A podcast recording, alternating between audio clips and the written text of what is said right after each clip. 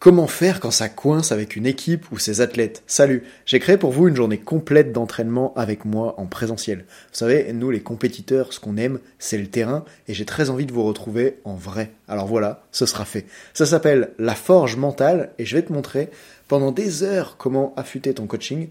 Tu peux compter sur moi pour te transmettre pendant cette journée mes meilleures méthodes de préparation mentale et avec mon équipe, on sera là pour te faire pratiquer avec un max de feedback personnalisé jusqu'à ce que tu maîtrises les méthodes.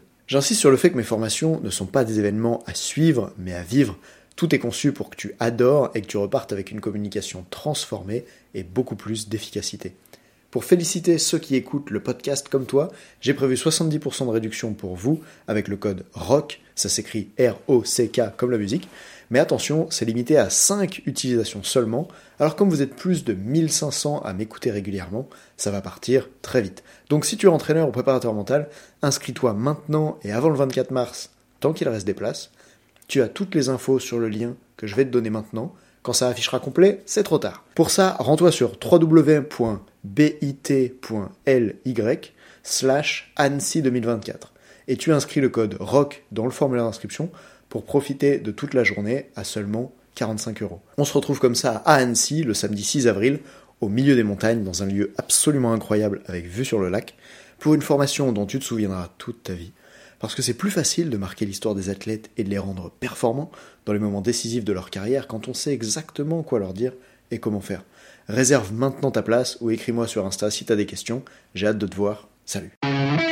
Dans la vie, certaines personnes se dépassent pendant que d'autres se font dépasser. Bienvenue sur Obsession Progression, le podcast des compétiteurs qui sont obsessifs de l'amélioration. Je m'appelle Nathan Delacoste, je suis préparateur mental spécialisé dans les sports extrêmes. J'accompagne surtout des athlètes internationaux comme les skieurs et snowboarders en équipe de France. Dans ce podcast, je partage les coulisses des séances et des prises de conscience avec l'intention votre mental au plus haut niveau en entraînant l'humain derrière la machine. Pour cette quête de performance, je vous parle à la fois mindset, cohésion de groupe, discours d'avant-match, résilience et gestion des émotions.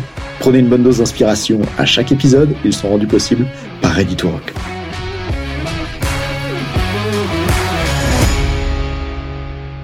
Comment gérer un parent qui détruit sa fille quand on est entraîneur? Récemment, j'ai eu des coachs que j'accompagne dans le programme Audace et Résilience Coach qui sont venus me voir lors d'un coaching individuel et ils m'ont tous les deux dit, chacun de leur côté, Nathan, je sais pas comment m'y prendre avec ce parent qui critique son enfant à chaque compétition et ça se passe mal. Ah, je sais pas trop quoi faire avec ça.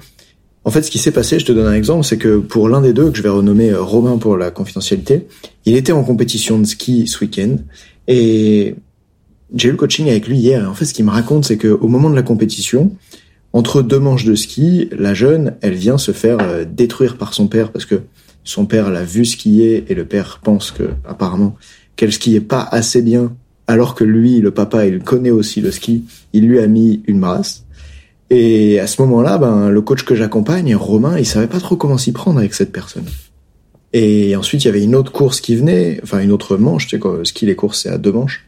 Et puis c'était un peu pareil pour euh, la personne que j'ai accompagnée qui coach en handball avec euh, sa jeune qui se faisait complètement critiquer par ses parents. Et là, je voudrais parler de quelque chose de très important dans ce podcast, c'est le triangle de Karpman dans la relation parent-coach-athlète. Alors c'est quoi le triangle de Karpman Et j'espère que ça va t'aider à voir comment Romain, dans ces conditions-là, ben, il devrait coacher. Parce que quand j'ai pas demandé à Romain, ok, toi, qu'est-ce que t'as fait dans cette situation-là? Il m'a dit, ben moi, je suis allé voir la jeune, euh, appelons-la Julie. Il m'a dit, je suis allé voir la jeune et je lui ai dit que ben son père, euh, c'est son père, mais après tout, c'est moi le coach, donc par rapport au, au côté sportif, au ski, il faut pas qu'elle juge par rapport à la vie de son père, il faut qu'elle juge par rapport à ce que nous on pense d'elle, ce que moi je pense d'elle. D'autant plus que Romain, lui, ce qu'il pensait, c'est que la fille en fait avait fait une excellente course et qu'elle avait osé tout donner et s'engager sur le haut du tracé, et qu'en fait, avec un tel engagement, bah, elle s'est retrouvée à sortir de la piste.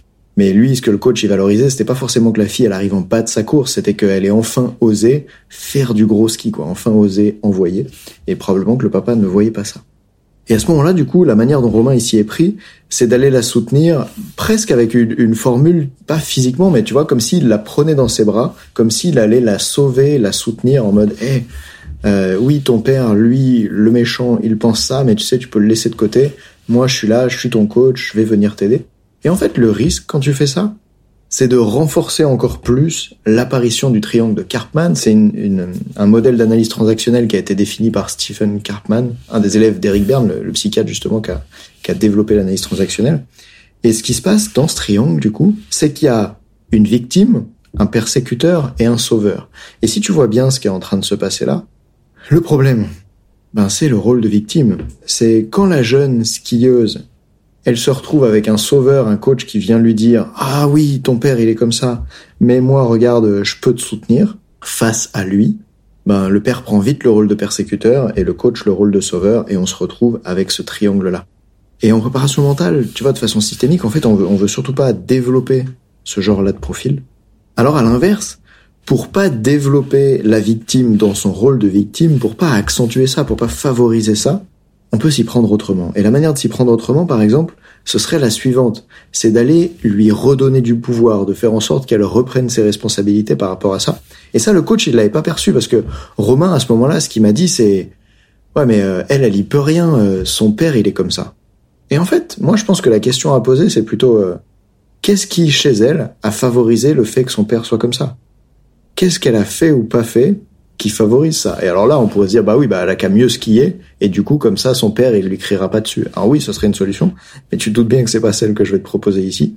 Une autre façon de le voir, c'est de se dire, tiens, euh, et si en fait, elle, elle, prenait sa responsabilité par rapport à ça, du haut de ses 15-16 ans, et qu'elle était capable de lui parler, et de lui dire que ça lui convient pas, l'état de cette relation-là. Et sinon quoi, on attend qu'elle ait 18 ans ou 25 ans pour être capable d'exprimer qu'est-ce qui lui va comme relation parent-enfant Évidemment qu'à cet endroit-là, peut-être que le papa a besoin d'accompagnement, peut-être qu'il est en train de vivre son propre rêve ou son ancien métier de, coach à travers sa fille. Mais au-delà du papa lui-même et du travail qu'il pourrait avoir à faire pour lui, sur lui, d'ailleurs souvent, c'est les personnes qui ont le plus besoin d'être accompagnées qui ne demandent pas l'accompagnement. Mais tu vois, si on revient juste à, à la jeune, là, il y a des choses qu'elle, elle peut faire, qu'elle, elle peut dire, pour reprendre du pouvoir sur sa situation. Mais elle peut pas faire ça si le coach il se comporte en sauveur et si par exemple elle envoie un, texto au coach en disant "Eh mais moi euh, je peux pas lui en parler, euh, j'ose pas le faire, est-ce que tu peux le faire pour moi? Moi si t'es coach, je te déconseille de tout faire à la place des jeunes. Sinon tu vas être leur sauveur à nouveau face au méchant grand persécuteur qu'est le parent. Donc ici, la stratégie ça va être de redonner du pouvoir à l'athlète par exemple en l'accompagnant sur comment s'y prendre pour communiquer Parce que souvent la raison pour laquelle les athlètes ils veulent pas le faire, ben c'est comme un saut, un double backflip au snowpark. Au début, t'as pas les ressources, t'as pas la technique pour être capable de faire ça. Et donc, on veut les aider à mieux communiquer. D'ailleurs, moi, je crois que l'école, d'une certaine manière, devrait nous apprendre ça, à communiquer dans des situations de conflit, des situations difficiles. Et, notre rôle en tant qu'éducateur sportif, c'est peut-être pas juste de transmettre des techniques aux athlètes. C'est peut-être aussi de leur transmettre comment gérer des situations difficiles. Parce que quand ils vont faire du haut niveau plus tard, il y aura des situations probablement encore plus dures en termes de communication. Que ce soit à nouveau avec les parents, avec le coach de l'équipe, avec la presse, les médias, etc. Et donc à ce stade du podcast, tu dis oui, bon, attends, ok, maintenant j'ai compris. Et comment on fait? Eh bien, par exemple, ce que j'avais proposé à Karine, l'autre coach de handball, qui m'a dit qu'elle rencontrait un problème similaire en fait, quand je lui ai proposé elle d'intervenir ou d'aider la jeune à sortir de cette situation-là, elle m'a dit mais Nathan, je sais pas du tout comment faire, etc. Et donc je lui ai proposé le processus suivant que Simon Sinek a nommé Effective Confrontation. Simon Sinek, c'est un, très grand conférencier qui a, je crois, la deuxième conférence la plus vue au monde de tous les temps, que, que j'aime beaucoup et qui propose ce truc de Effective Confrontation comme la confrontation efficiente avec un processus en trois étapes. Et c'est très simple, écoute bien. La première étape, c'est de dire factuellement ce qui s'est passé. Donc par exemple, je suis Julie et je peux dire, ok papa, quand t'es venu me voir à la fin de la manche et que tu m'as dit que c'était nul ce que je faisais, que mon ski ça n'allait pas du tout et que j'irai jamais là où je veux aller dans ma vie en skiant de cette manière-là. Ça c'est l'étape 1. Je passe ensuite à l'étape 2. Alors papa, à ce moment-là, quand t'as dit ça, voilà ce que j'ai ressenti, voilà ce que ça m'a fait. Par exemple, dans son cas, ben, je me suis senti triste, bon à rien, et j'avais l'impression de te décevoir. Ou je me suis senti perdre mes moyens pour la prochaine manche où je me suis senti pas du tout en confiance. Je sais pas moi ce qu'elle a pu ressentir exactement cette jeune. Donc étape 1, dire factuellement ce qui s'est passé, sans juger, t'as vu À ce moment-là, il n'y a pas de papa t'es un mauvais père. Il y a juste ok papa quand t'es venu me voir à la fin de la course et que tu as dit ça, et là c'est que du factuel. Je passe à l'étape 2, voilà ce que moi j'ai ressenti. Et ça en fait personne peut aller contre ça parce que ce que t'as ressenti, ben c'est ce que t'as ressenti, ça t'appartient. Il n'y a pas de jugement dessus. Donc à nouveau, c'est une technique de confrontation qui est très efficace parce que dedans, tu parles de choses qui peuvent pas être comme débattues. C'est des choses qui sont factuelles. Qu'est-ce que l'autre il a dit, fait, qu'est-ce que toi t'as ressenti? Étape 3. Alors, la prochaine fois, si tu recommences, voilà ce qui va se passer. Je recommence. Donc, dans la première étape, elle dit, quand t'as fait ça, quand tu m'as dit ça à la fin de la course, voilà comment je me suis senti. Et donc, si tu recommences ça, voilà ce qui va se passer. Et par exemple, pour elle, ce serait peut-être, ben, ce qui va se passer, c'est que à l'avenir, je vais espérer que tu viennes plus me voir en course. Ou à l'avenir, je vais avoir envie d'arrêter de parler de ski avec toi parce que c'est trop douloureux. Et t'as vu, dans le voilà ce qui va se passer, encore une fois, c'est pas un voilà ce qui va se passer, t'es un connard. C'est pas un voilà ce qui va se passer avec un jugement de l'autre, c'est à l'inverse, un voilà ce qui va se passer de mon côté, voilà ce que moi je vais changer. Donc ce processus d'effective consultation, il est vrai, je l'ai utilisé plusieurs fois et ça marche dans toutes les relations de la vie. Hein. Ça marche avec les parents, ça marche en couple, ça marche avec les amis. J'ai pas encore trouvé d'endroit où ça marche pas. C'est très efficace. Étape 1, tu parles de ce qu'il y a de factuel. Étape 2, tu parles de ce que tu as ressenti toi. Étape 3, tu dis à l'autre, ok, si tu te comportes à nouveau comme ça dans le futur, voilà ce qui va se passer pour moi. Et quand tu fais ça, en fait, avec ta posture de coach, avec une posture plutôt basse, t'es juste en train d'accompagner l'autre sur comment elle peut communiquer mieux, mais tu lui dis pas forcément quoi dire, en fait, parce que c'est elle qui va, qui va mettre les mots, qui va comme mettre les mots dans les trous, qui va mettre les émotions qui vont avec ces mots-là. Et donc, moi, je trouve que ça te permet de garder ta posture basse de coach. Pour ceux qui savent pas encore ce que c'est que la posture basse de coach, bah, peut-être il faudra qu'on en parle en formation de coaching. Pour ceux qui savent déjà de quoi il s'agit, L'idée ici, à ce moment-là, c'est d'être attentif à pas trop donner de conseils à l'autre, mais plutôt d'être un soutien qui cherche à accompagner en gardant cette posture basse où on ne sait pas exactement de quoi elle a besoin, cette fille. Par contre, ce qu'on sait, c'est que là, dans l'état où elle est, il y a un problème pour elle, n'est-ce pas? Et donc, avant de lui proposer ce que je viens de lui proposer là, bah, en fait, ça serait une grosse erreur si t'allais la voir et que tu faisais exactement ce que je viens de dire ici. Tu peux oublier tout ce que je viens de dire jusqu'à maintenant dans le podcast si tu le fais au mauvais moment. La vie, le sport, c'est une question de timing. Donc voilà comment le faire dans le bon timing. Le problème qu'a eu Romain, c'est que quand il est allé voir cette fille et qu'il a vu qu'elle pleurait complètement après sa première manche, il est allé tout de suite la sauver, la soutenir. Et pour la sauver, une des choses qu'il a fait, c'est ouais, euh, là, en fait, t'as fait, t'as fait une bonne manche, t'as fait une bonne course. Au début, tu t'es donné à fond. Mais à ce moment-là, en fait, elle est pas prête à entendre ça. Et du coup, il m'a dit mince, ben, je sais pas vraiment comment m'y prendre. Alors voilà le processus que je te propose de suivre. Et, ce qu'il m'a dit après, Romain, c'est ah mais je trouve que c'est un peu brouillon. Ben oui, parce qu'en fait, quand tu t'occupes d'être humain, je vais pas te donner exactement les phrases, exactement les mots que tu devrais utiliser. Par contre, je peux te donner les grands principes d'action à suivre, notamment en psychologie, pour que tu puisses les accompagner le mieux possible. Donc voilà les principes d'action que je te propose. D'abord, quand tu vois que la jeune, elle est dans cet état-là, tu vas la voir, ou en général, peut-être elle vient te voir. Et là, la première étape, c'est que se passe-t-il? Que se passe-t-il? Et quand à cette étape-là en tête, ça te permet de dérouler d'autres questions qui vont autour. Comment on fait pour demander à quelqu'un que se passe-t-il? Comment on l'aide à exprimer qu'est-ce qui se passe pour cette personne-là? Eh bien, on va poser des questions autour de ça ressemble quoi à l'expérience que peut vivre un être humain? L'expérience que peut vivre un être humain, elle peut être vécue à travers cinq canaux différents qu'on appelle en programmation neurolinguistique le VACOG, visuel, auditif, kinesthésique, olfactif, gustatif. Je te propose d'oublier les deux derniers parce qu'ils sont pas comme très importants dans cette situation. En fait, qui, un être humain qui vit ce qu'il va vivre, il le vit soit de façon visuelle, soit de façon auditive, soit de façon kinesthésique. Je t'explique. Visuel, ben, c'est qu'est-ce que je vois ou qu'est-ce que j'imagine dans le futur. Par exemple, là, la jeune, quand elle est en bas de cette manche et que son père la détruit, elle imagine visuellement la prochaine manche en se disant, bah, je vais pas y arriver. Donc visuel. Auditif, auditif, c'est ce qu'elle dit, ce qu'elle entend, qu'est-ce qu'elle a entendu de la part de son père, et surtout qu'est-ce qu'elle se dit à elle-même. Ah ben si mon père il est venu me critiquer, ça veut dire que il est déçu, qu'il m'aime pas, qu'il m'en veut beaucoup, que je suis pas à la hauteur de ses attentes, tu vois par exemple. Et donc, toi tu veux lui poser des questions qui vont lui permettre d'exprimer ça. Une façon de le faire par exemple, c'est de dire OK, après ce qui s'est passé là avec ton papa, qu'est-ce que tu te dis?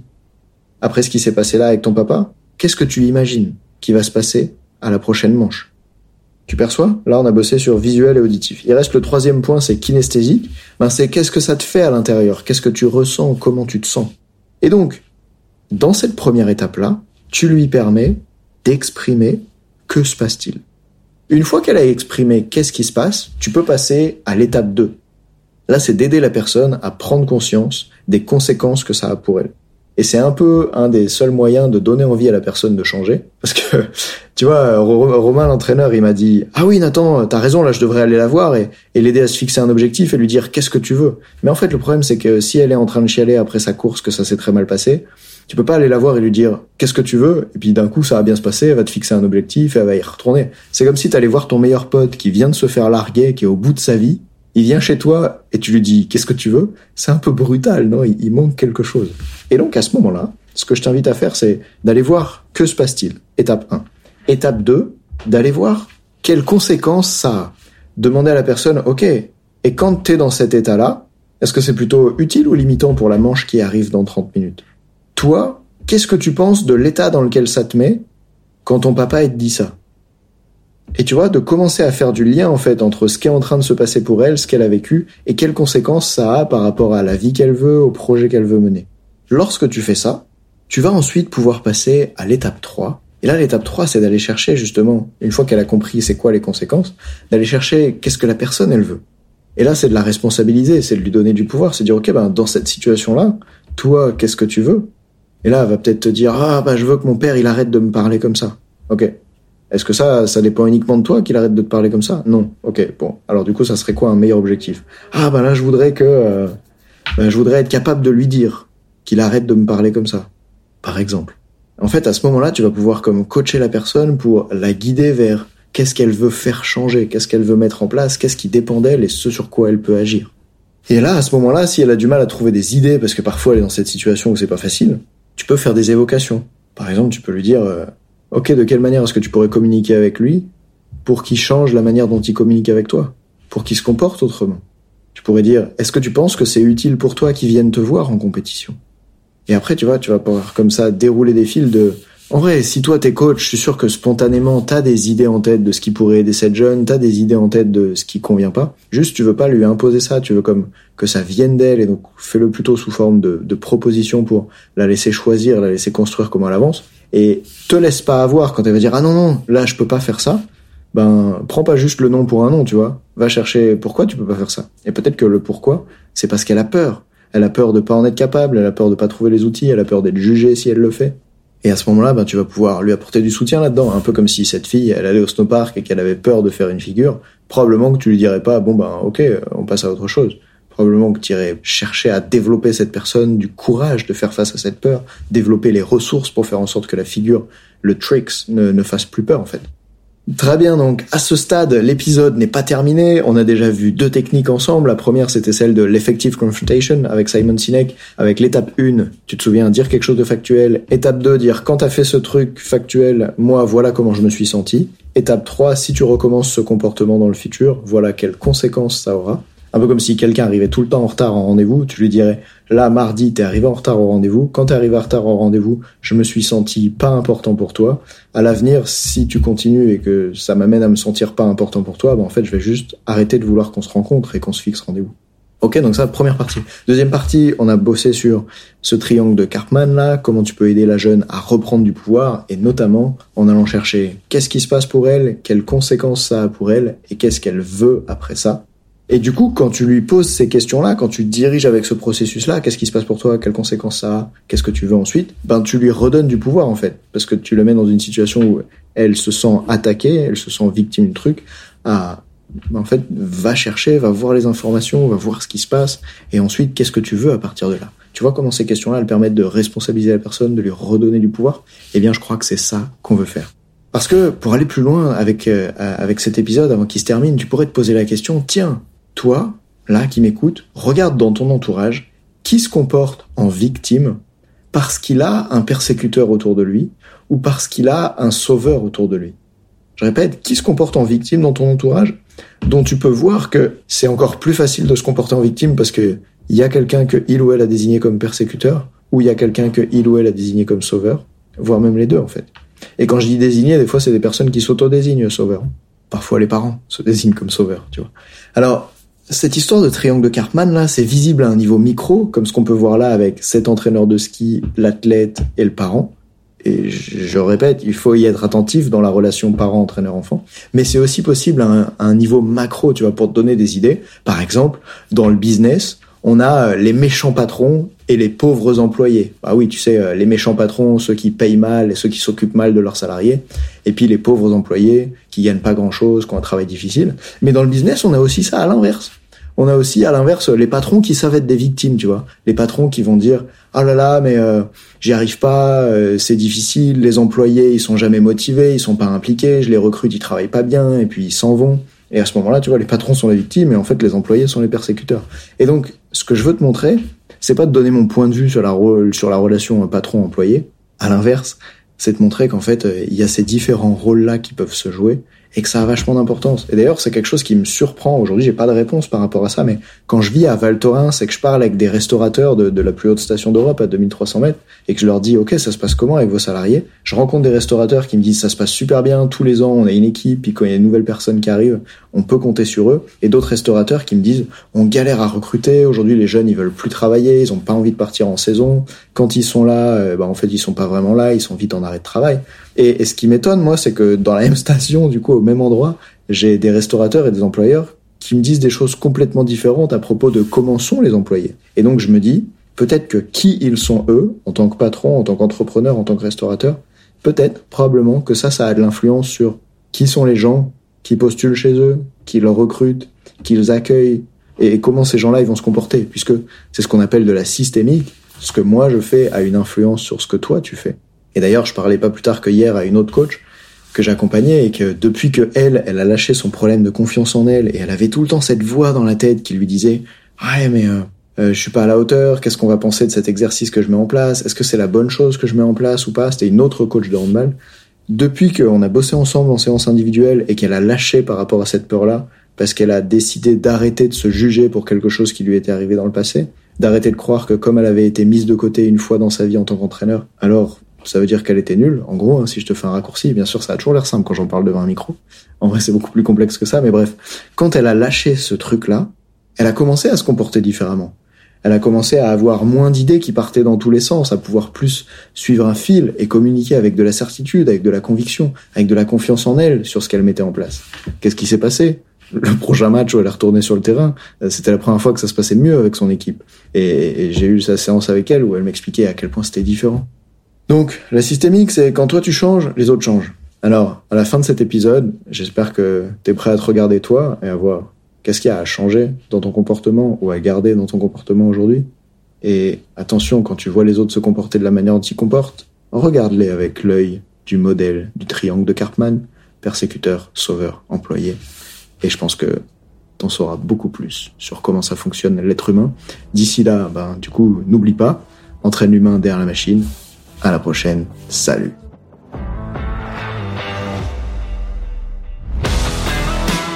On dit souvent que le mental c'est 70% de la performance à haut niveau, pourtant rares sont ceux qui l'entraînent au moins de 10% du temps.